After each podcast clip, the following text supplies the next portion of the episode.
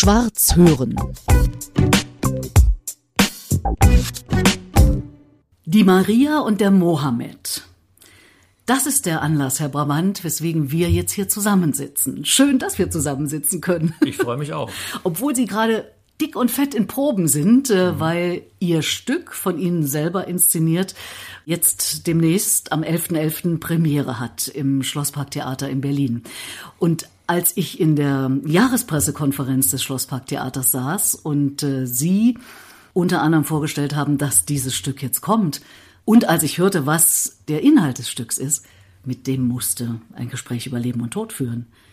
Und das Sie waren so freundlich und haben gesagt, ja, machen wir. Sehr gerne mache ich das, ja. Ich freue mich sehr, dass die das Thema angesprochen hat und dass äh, so eine Reaktion darauf gekommen ist. Ja, diese Geschichte der Maria und des Mohammed, was hat die mit Ihnen zu tun? Die Maria ist eigentlich meine Mutter. Die Figur der Maria ist stellvertretend für eine Generation.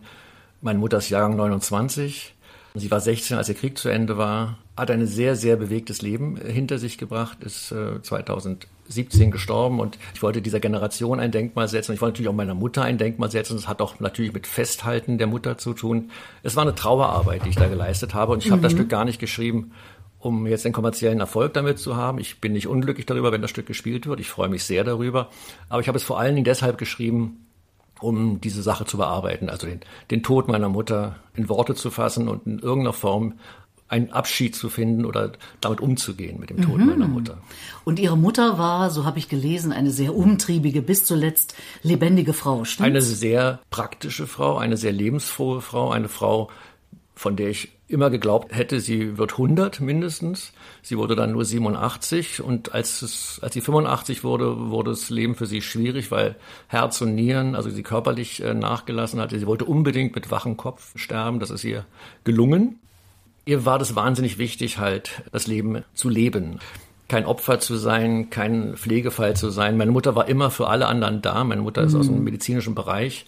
Sie hat sich für meinen Vater wahnsinnig eingesetzt. Sie hat uns Kinder toll großgezogen und sie war einfach jemand, die immer für andere da war und mh, mm, hat ein, wie ich finde, sehr, sehr äh, bewegtes Leben und eine sehr bewegte Biografie hinter sich. Und ich habe auch gelesen, dass da der Begriff selbstbestimmter Tod auftaucht. Sie haben es gerade auch schon gesagt, sie wollte mit wachem Kopf sterben. Richtig. Mhm. Haben Sie da ganz bewusst ähm, etwas getan, damit es dann passiert? Und Nein. wollte sie das auch so? Nein, meine Mutter Nicht. ist keine Gegnerin des selbstbestimmten Todes, sie ist eher eine Befürworterin. Also mhm. sie versteht jede Person, die sagt, ich möchte frei bestimmt aus dem Leben gehen. Ich möchte nie ein Pflegefall mhm. sein. Mhm ich bin ganz froh, dass wir uns die Frage nicht haben stellen müssen. Also im Stück geht es tatsächlich darum, dass die Maria diesen Weg versucht zu gehen.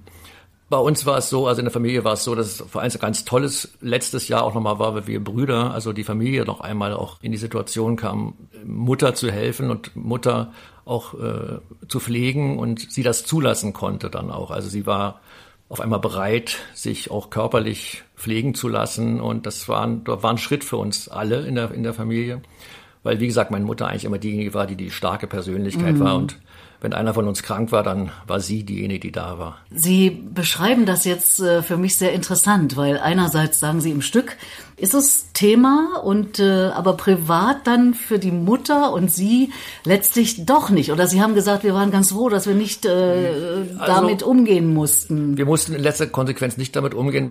Ich wusste in dem Moment, wo ich sie verlassen habe, die Wohnung verlassen habe, wusste ich, das ist das letzte Mal, dass ich meine Mutter sehe. Und ähm, das, das haben war, Sie intuitiv gefühlt? Ich habe es intuitiv gespürt, ah, ja. ja. Und das mhm. war ein mhm. guter, mhm. ein guter Moment für uns oder mhm. für mich mhm. zumindest. Ich bin dann mhm. nach Wien gegangen, habe dort inszeniert. Als mein Bruder mich anrief und sagte, unsere, Mutter ist, ist gestorben, dann ging es uns beiden auf eine Art gut, weil wir wussten, sie ist von ihrem Leid befreit, also von ihren Schmerzen, von dem nicht in den Garten rausgehen können, nicht mit dem Hund durch den Wald spazieren gehen. Das waren so die Dinge, die sie halt ausgemacht haben. Und dieses Rumsitzen, nichts machen können, äh, nicht mal Kraft haben, Sudoku zu lösen oder, oder den Fernseher anzumachen, der, also, wo das alles anstrengend für sie gewesen ist. Mhm. Und sie hat ewig nach Ruhe auch gesucht. Das war ein Moment bei meiner Mutter, den ich ein bisschen bedauere, weswegen ich auch das Stück geschrieben habe. Meine Mutter hat einen so wachen Kopf, eine Kindheit erlebt, die für sie eigentlich toll war, als in der Kinderlandverschickung. Dann kam sie nach Berlin zurück, in das zerbombte Berlin und hat sofort angefangen, im Krankenhaus zu arbeiten hat aber mit dem Krieg nicht wirklich, nie wirklich abgeschlossen. Hat auch mit der Thematik meines Vaters, der kein einfacher Mensch war, nie wirklich abgeschlossen, weil sie immer dachte, dem muss ich helfen, dem hätte ich bis zum Ende helfen müssen. Und das hat sie immer wieder im Kopf bewegt. Sie konnte nicht schlafen. Sie hat die ihre letzten Jahre äh, nur drei, vier Stunden am Tag geschlafen, weil ihr Kopf immer gearbeitet hat halt. Und das war für sie dann schön, Ruhe zu finden und endlich auch, auch zu schlafen. Einschlafen zu können. Genau, ja, ja. Also das war dann auch äh, eine Art Erlösung vielleicht. Auch ja, eine Erlösung für Sie? Ja. Also als Söhne? Na, Erlösung für uns in dem Zustand, in dem sie war, wo wir gesagt haben, jetzt ist gut, weil wenn es jetzt weiter so mit ihr geht, dann wird der Kopf auch schwächer. Und das wollte sie auf keinen Fall. Mhm. Sie wollte immer wach sein und wollte immer mitreden auch. Und sie war sehr streitbar und wollte auch mal das letzte Wort haben und so. Also da waren wir drei Brüder auch sehr unterschiedlich in der Herangehensweise, wie, mit, wie wir mit ihr umgegangen sind. Also es war keine tolle Zeit, aber es war eine sehr wichtige Zeit für, mm. für die mhm. gesamte Familie. Also nicht nur für uns Söhne, sondern auch für die Enkelkinder und für die Schwiegertöchter und so. Also es war eine sehr prägende und sehr wichtige Zeit ja. für uns. Ja. Sie haben ja dann auch als Brüder einen Brief geschrieben an Ihre Mutter, was so eine Art genau. Abschiedsrede Ja, also war. wir haben überlegt, wie machen wir die Trauerfeier? Keiner von uns war in der Lage, die Trauerfeier selber, also die Rede selber zu halten, weil es uns emotional einfach äh, weggehauen hätte. Da hätte keiner von uns dreien das wahrscheinlich äh, geschafft. Mhm. Deswegen hatten wir eine ganz tolle äh, Trauerbegleitung. Also äh, kein Pfarrer, das war, das wäre bei meiner Mutter ein nicht gegangen. Ein Trauerredner, genau. Ja. Mhm. Und dem habe ich dann, haben wir einen Brief geschrieben, der vorgelesen wurde. Das war emotional genug für uns alle Beteiligten. Aber ich finde das immer toll. War neulich wieder auf einer Beerdigung, wo eine Freundin des Verstorbenen eine die Rede gehalten hat. Und ich denke, wow toll, wenn Leute sowas, sowas können und das aushalten. Ich bin so am Wasser gebaut inzwischen mhm. auch oder so emotional, dass ich, ich muss nur jemand sehen, der da berührt ist von und dann fange ich selber an zu heulen. muss ich sehen. Also, ja. naja, ja. Äh, ich habe das für meine beiden Eltern auch gemacht. Das ging irgendwie. Aber mhm. vielleicht, weil ich mich eben sehr viel mit dem Thema ja, Tod mhm. beschäftige mhm. und meine Eltern um einiges älter waren, als sie starben, als ihre Mutter. Weil wir einmal beim Thema sind, frage ich mal gleich gerade raus. Ich hatte Ihnen ja erzählt, ich habe die Idee, Menschen zu helfen, die Rede ihres Lebens zu schreiben, mhm. vielleicht sogar aufzunehmen und dann erklingt das Ganze zur Trauerfeier, zur eigenen mhm. Trauerfeier. Für mich selber stelle ich mir das vor. Mhm. Neulich hat jemand gefragt, hast du schon geschrieben? Habe ich gesagt, nein, mache ich aber demnächst. Können Sie sich für sich sowas vorstellen? Äh, Sie sind ja jemand, der schreibt, der Stücke mhm. schreibt, der sich gut auskennt mit dem Metier, mit Dramaturgie, mit all diesen Dingen. Ja, ich mache mir natürlich Gedanken über meine Trauerfeier. Also immer, wenn ich auf einer Trauerfeier bin, spätestens, wenn ich die Musik höre, denke ich über meine Playlist nach, die ich dann hören möchte für meine Trauerfeier. Dann denke ich, wie soll die sein? Die soll nicht zu traurig sein, damit die Leute nicht komplett zusammenbrechen. Mhm. Ich bin schon jemand, der dann auch mit einer Hoffnung den Leuten was mitgeben möchte. Ich möchte meine Musik hören, ich möchte aber auch eine Hoffnung geben und ich möchte, dass die Leute eigentlich ein gutes Fest haben. Das ist, wenn ich meinen 60. Geburtstag gerade gefeiert habe, möchte ich, die Leute sollen Spaß haben, die sollen ein gutes Fest haben. Das ist, soll nicht so sehr um mich gehen. Ich möchte da gerne meine Impulse reingeben. Ob ich meine eigene Stimme auf der Trauerfeier hören möchte oder weil Sie selber hören sie ja dann nicht. Ich höre sie nicht, mal. aber ich weiß nicht, ob das nicht auch den Leuten dann zu persönlich ist und zu nahe geht. Also ich würde auch keinen Film von mir zeigen wollen. Ich habe ja das Gefühl, dass es inzwischen bei Beerdigungen dann weniger um den Verstorbenen und das also, dass man also zu viel Show oder zu viel Event? Wir leben oder? so ein bisschen in so einer Verpackungskultur, ne, mhm. wo wir wirklich alle, also wie wir uns präsentieren, ist meistens oder oft traurigerweise wichtiger als, als die Persönlichkeit, die dahinter steckt. Also die Ehe ist wichtiger als die Liebe, die dahinter steckt und das Äußere ist oft wichtiger als die Seele. So ist ein bisschen meine Wahrnehmung, dass, mhm. die, dass wir in so einer Welt leben, in der das Erscheinungsbild wichtiger ist als, als das, was wirklich innen stattfindet. Und bei so einer Beerdigung finde ich es einfach, es muss ein berührender, ein warmer, aber auch ein hoffnungsvolles Fest sein, dass die Leute mit einem guten Gefühl, so gut es geht, Gefühl aus dieser, aus dieser Veranstaltung rausgehen. Hm. Ich finde den Gedanken gut, den Menschen so zu präsentieren oder eben eine Feier zu machen, so wie der Mensch war. Ja. Und das wiederum ist für mich ein positiver Blick, seitdem ich mich etwas intensiver damit beschäftige, mhm. dass eben möglicherweise auch mal geschmunzelt wird auf mhm. äh, Trauerfeiern. Es ist traurig genug, dass mhm. derjenige nicht mehr da ist, aber demjenigen gerecht zu werden, wenn er zum Beispiel ein Absolut. lustiger Mensch war. Absolut. Warum nicht? Also Absolut. Wir haben total gegen einen Pfarrer entschieden, weil ja. meine Mutter und Pfarrer, das wäre nicht gegangen. Mhm. Also es geht wirklich darum, dass die Person im Mittelpunkt steht. Ne? Ja. Und wenn wir jetzt mal von der Person weggehen, äh, aber dem, äh, Sie hatten ja gesagt, die Mutter ist Vorbild für die Maria. Ja. Und es gibt dann noch den Mohammed, so heißt das Stück. Ja. Wenn Sie uns da noch mal ganz kurz mitnehmen, äh, macht sie selbstbestimmten Tod im Stück? Natürlich macht sie selbstbestimmten Tod. Die Geschichte ist, mein Vater war Arzt, also mein Vater war Radiologe, meine Mutter war Röntgenassistentin und wir hatten einen absoluten tollen Giftschrank bei uns im Keller, äh, wo die ganzen Medikamente drin waren, die schon längst verfallen sind und da haben wir nie Zugriff genommen, wir Jungs damals, aber wir wussten, dass es diesen Schrank gibt. Und ähm, der spielt in dem Stück eben auch eine Rolle und sie beschließt dann mit Gift aus dem Leben zu gehen, mit ihren geliebten, selbstgebackenen Makronen. Also sie macht sich das nochmal schön. Es ist Weihnachten, kurz vor Weihnachten, da sie schaut in den Garten. Es ist gut für sie so. Sie haben mir geschrieben im Vorhinein, dass der Begriff Komödie mhm. nicht wirklich stimmig ist. Nee. Das wird als Komödie angekündigt. Haben, mhm. Wäre denn Gesellschaftskomödie passender? Ja, also wir haben es Gesellschaftskomödie jetzt genannt. Mhm. Also der Verlag hat mir gesagt, als ich es geschrieben habe, wie benennen wir das? Komödie verkauft sich immer besser tatsächlich.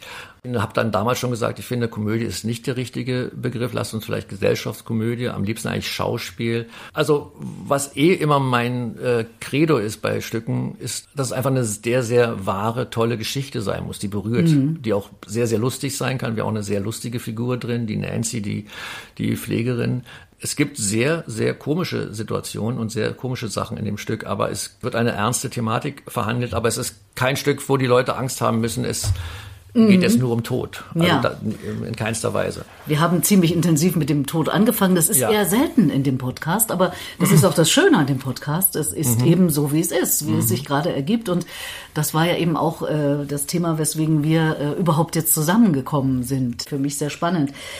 Sie sind ein in Berlin geborener Mensch.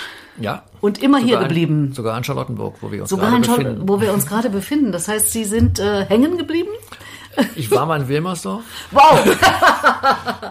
und, ja, Heute ja ein Bezirk? Ja, mit Martin Wölfer zusammen äh, haben wir nach der Schule zusammen in einer Wohnung gewohnt, dem aktuellen äh, Intendanten der Theater am Kurfürstendamm, also beziehungsweise jetzt am Potsdamer Platztheater, hoffentlich mm. dann irgendwann wieder mal Theater am Kurfürstendamm. Oh, ja.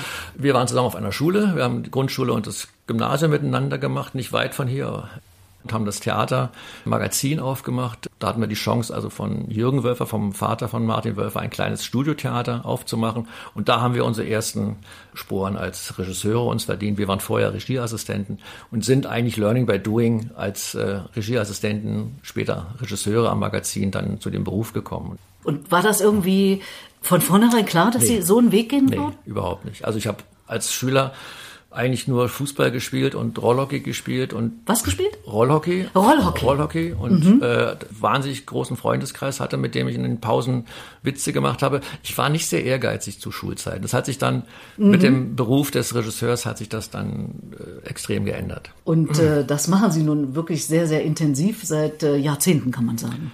Ja, ich habe meine erste Inszenierung 1990 gemacht. Also wir sind jetzt, äh, was haben wir jetzt? 2023 jetzt wir, so Mehr als 30 also Jahre. Mehr als 30 Jahre und über 100 Inszenierungen. Und ja, ich bin auch ganz erstaunt immer, wenn ich zurückdenke, weil ich denke, ich habe eigentlich gerade erst angefangen. Also ich habe das Gefühl, ich bin noch einer von den jungen Wilden. Aber ich weiß inzwischen, dass ich äh, doch 60 bin. Naja, gerade mal 60. Alten, zu den alten weißen Männern gehöre.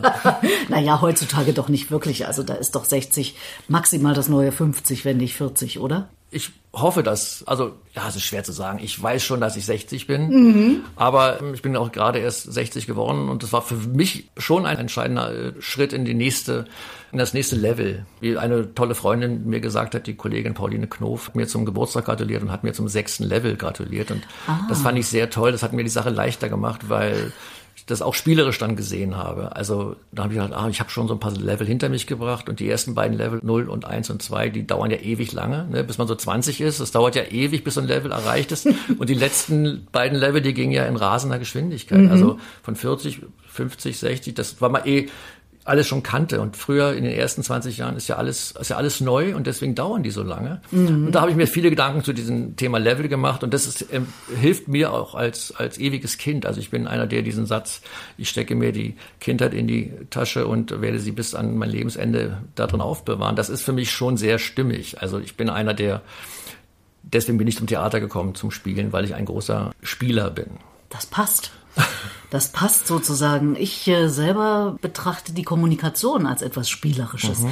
Und äh, wenn ich denn mal das äh, 500. Buch über das Thema Kommunikation schreibe, dann wird es spielerisches Kommunizieren heißen, mhm. weil ich auch denke, das ganze Leben ist ein Spiel, könnte mhm. man ja sagen. Also es gibt ja so eine Schlager, die ungefähr ja. so lauten, aber mir geht das oft durch den Kopf, so spielerischer Umgang mit allem, was mhm. uns so umgibt. Äh, mhm. Das kann uns Deutschen doch nur gut zu Gesicht stehen, oder? Absolut. Also da bin ich auch sehr dankbar. Da kommt wieder meine Mutter ins Spiel, auch mein Vater. Also die schwierige oder relativ schwierige Beziehung zwischen meinen Eltern. Wir sind dann drei Brüder, die sehr nah aufeinander sind. Wir sind dann, wenn es zu Hause irgendwie schwierig war, sind wir rausgegangen und haben gespielt. Mein Vater war ein schwacher, sehr netter, aber sehr labiler Mensch.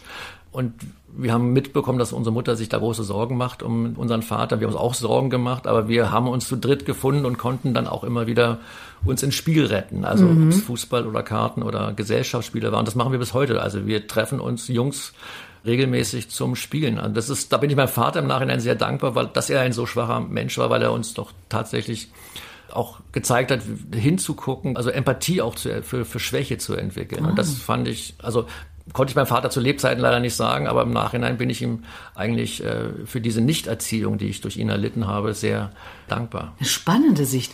Wie alt war er, als er starb? Er war jünger, als ich jetzt bin. Er war 58. Mhm. Da war ich 24, als er starb. Und ähm, es war auch gut so, dass er starb, weil er eben sehr krank war. Also mein Vater hatte ein Alkoholproblem und ähm, das war für uns immer ein Problem. Hm. Und für ihn natürlich auch. Er hat selber unter seinem Problem gelitten. Also hm. er war jemand, das der. Das ist ja eine Krankheit, also. Genau. Und äh, ja wir, meine Mutter ist halt ihr Leben lang bei ihm geblieben und wollte ihn hm. auch gesund bekommen, was ihr nicht gelungen ist. Und auch das ist ein Thema bei ihr. Warum habe ich es nicht geschafft, unseren Vater gesund zu kriegen halt? Sondern ich, da haben wir gesagt, Mama, dem war zu Lebzeiten nicht zu retten halt und äh, nicht zu helfen. Und das musst du einfach mal akzeptieren. Ja, aber es war für sie schwer ich glaube, ich hätte den Beruf nicht, äh, nicht ergriffen, wenn ich äh, nicht diese Erfahrung gemacht hätte. Also wenn meine Eltern ein funktionierendes Paar gewesen wären. Meine Mutter hat gesagt, mach, was du willst, schau einfach, was dir gefällt. Und mein Vater war so ein 1,0 Kandidat, Mann, der hat so einen Überflieger. Und das war dann eher abschreckend. Und für, für meine Mutter war es dann so, die hat uns Söhnen den Freiraum gelassen. Mhm. Gut, da waren es auch die 80er Jahre, da hat man eh nicht so sofort nach der Schule angefangen, also den, den Beruf zu ergreifen, sondern wir hatten wir haben viel Zeit von unseren Eltern, also von meiner Mutter, mein Vater war dann schon tot, ja. bekommen. Ihre Brüder sind äh, auch in dem Metier oder eher nee, was ganz anderes? Gar nicht. Mein kleiner Bruder ist Lehrer und mein großer Bruder ist Stadtplaner. Ach so, Sie, Sie sind ja in der Mitte. Ja. Und meine Schwester, meine äh, aus der ersten Ehe meines Vaters, ist Augenärztin. Also ganz bunt gemischt. ja, und interessanterweise hat meine Schwester, die gar keinen großen Kontakt zu meinem Vater äh, hatte, als einzige, hat als einzige den medizinischen Beruf ergriffen. Das finde ich äh, auch sehr, sehr interessant. Sie haben vom sechsten Level gesprochen oder ja. eine Freundin hat es gesagt ja, und Sie ja. haben es aufgenommen, aufgegriffen. Wie viele Level kommen denn noch? Ja, das habe ich dann auch gedacht. Ich habe also das siebte kommt auf jeden Fall. Das achte, wenn alles gut geht, habe ich mir auch fest vorgenommen. Und dann schauen wir mal. Also ich will auf jeden Fall, ähnlich wie meine Mutter, das gut machen, die nächsten Level. Aber es ist interessant zurückzudenken, wie leicht im letzten Level gefallen sind und wie viel dann noch kommen. Also spätestens beim neunten Level denke ich, hoffen wir mal, dass wir da auch gut reinkommen. Aber hm. ich, ich will es nicht erzwingen, ehrlich gesagt. Wenn es nicht ist, dann nicht. Aber man denkt dann schon drüber nach, dass es dann eben doch nur 20 Jahre noch sind und das macht einen dann doch schon ein bisschen ein bisschen panisch, obwohl ja. Panik nicht das richtige Wort ist. Also Zeit rennt, ne? Zeit das rennt. ist verrückt. Ja, sie rennt. Es ist verrückt. Ich bin ja noch ein paar Jahre älter als Sie mhm. und äh, denke eben sehr intensiv äh, darüber nach, wie ich noch intensiver mein Leben gestalte. Geht kaum mhm. noch, aber es ist immer ein Nachdenken wert äh, für mich zu sagen, bis zu guter Letzt sehr, sehr intensiv zu leben. Das Wort Langeweile kenne ich nicht. Mhm. Ich nehme an, Sie auch nicht. Nee, nee das gibt's nicht. Ne? Nee. Ne? Im Zweifelsfall schreiben Sie mal wieder ein Stück. Aber meine Frau würde jetzt sagen, das stimmt nicht, du bist ein Fauler. Also ich kann auch sehr, sehr faul sein. Also, das gehört vielleicht manchmal dazu, um zu regenerieren, ja, oder? Ja, ja. Also ich brauche das unbedingt, mit dem Wissen, dass es dann auch wieder weitergeht. Also mhm. Phasen, wo ich nicht inszeniere oder nicht schreibe, dann finde ich was anderes. Aber es gibt auch Momente, wo ich dann auch mal denke, so jetzt könnte mal wieder Arbeit auf mich kommen. Ich bin froh, wenn ich dann wieder inszenieren darf und wieder eine Idee für ein Theaterstück habe. Aber ich finde immer etwas, dann gehe ich Tennis spielen oder ich gehe Fußball spielen oder. Ich wollte gerade sagen, Sie sind ja noch ein wahnsinnig sportlicher Typ, kann man nicht anders also, sagen. Also das ist nett, dass Sie das sagen. Ich, äh, es sieht zumindest so ja, aus. Ja, ich mache gerne und viel Sport. Aber dann bin ich manchmal enttäuscht, dass ich nicht mehr so toll Fußball spiele, wie ich das früher gemacht habe. Ach. Aber ja, aber weil ich dann immer denke, ich bin doch deutlich jünger als ich bin halt. Ne? Und dann also, denke ich, eigentlich, warum laufe ich denn so langsam dem Ball da hinterher? Das könntest du auch. Und wenn, dann will ich auch keine Bilder von mir sehen, weil ich dann immer denke, so das. Das erlebe ich lieber, wie es ist, aber Bilder davon, wie ich so dem Ball hinterher eier, das möchte ich nicht, nicht wirklich sehen. Sie haben einen Sohn? Ja. Der ist ja noch relativ jung. Ja, der ist 18. Der ist gerade 18 geworden, ja. Das heißt, äh, ihn da noch eine Weile zu begleiten, ist ja auch. Äh, ja, jetzt ist aber so eine Phase, wo was Neues kommt für ihn. Aber das war oder das ist für mich eine ganz, ganz große Liebe. Dieser Sohn natürlich ist eine große Liebe und das ist äh, etwas, was, was mir sicher auch schwer fällt loszulassen. Das, äh, das weiß ich jetzt schon, weil ich gehöre leider zu den Vätern, die ich gar nicht leiden kann, die so Helikopterväter sind. Nicht, dass ich so wahnsinnig geguckt habe, was wo ist er, was macht er, sondern aber da, mein Sohn ist mir insofern wahnsinnig wichtig, weil er mir eigentlich tatsächlich wichtiger ist, als ich mir selber bin. Das wollte ich sagen. Also mhm. mir ist es tatsächlich so, dass ich, äh, wenn wir über Toten nachdenken oder über Sterben nachdenken, ich habe gar nicht so viel Angst um mich, sondern ich habe Angst um meine Liebsten. Und dazu gehört natürlich meine Frau, meine Familie und aber vor allen Dingen auch mein Sohn, wo ich mir schon immer wieder auch mal Sorgen gemacht habe in der Zeit, wo sie erstmal weg war, länger weg war, Zeiten, wo meine Mutter so zumindest mir das Gefühl gegeben hat, dass sie total entspannt da ist, was sie sicher nicht war. Ich bin da gar nicht entspannt, wenn mein Sohn länger weg war, sich nicht gemeldet hat, gerade heute in Zeiten des Handys, wo du immer das Gefühl hast, man ist erreichbar und dann rufst du an und du erreichst ihn nicht. Und da geht bei mir leider Kopfkino los und da bin ich ganz schnell in einer in so, einem, in so einer Paniksituation. Also das wäre für mich, wenn wir bei dem Thema schon sind, für mich ein ganz, ganz, ganz furchtbares Erlebnis, halt, wenn ich damit umgehen müsste, dass da irgendwas passiert oder so. Also wenn mein, mein Liebsten ein Unglück passiert. Aber das wollen wir mal nicht an die nein, Wand. Nein, nein, das wollen wir nicht an die Wand malen, aber ich wollte nur beschreiben, wo meine Ängste liegen mhm. und was, äh, was ich auf keinen Fall erleben möchte und wo ich auch nicht wüsste, wie ich damit tatsächlich umzugehen habe. Weil wenn ein alter Mensch stirbt, habe ich das Gefühl, der hat sein Leben gelebt wenn ein Mensch aus seinem Leben gerissen wird in jungen Jahren, dann ähm, ist das natürlich was, was ganz anderes. Ganz Alter, schrecklich, ne? natürlich, ja. klar. Ja. Und doch, Sie haben gerade gesagt, ich habe keine Angst vorm Sterben oder vorm Tod, eher davor, dass die anderen das dann, meine Familie das dann erleben muss. Ähm, ja. Aber ist der Lauf der Dinge. Ist der Lauf der Dinge, ja, das ist richtig. Und ich weiß auch, dass meine Familie sich Sorgen um mich macht, aus bestimmten Gründen. Und ich mache mir um mich gar keine Sorgen tatsächlich. Ich mache mir um andere Menschen, um meine Familie Sorgen.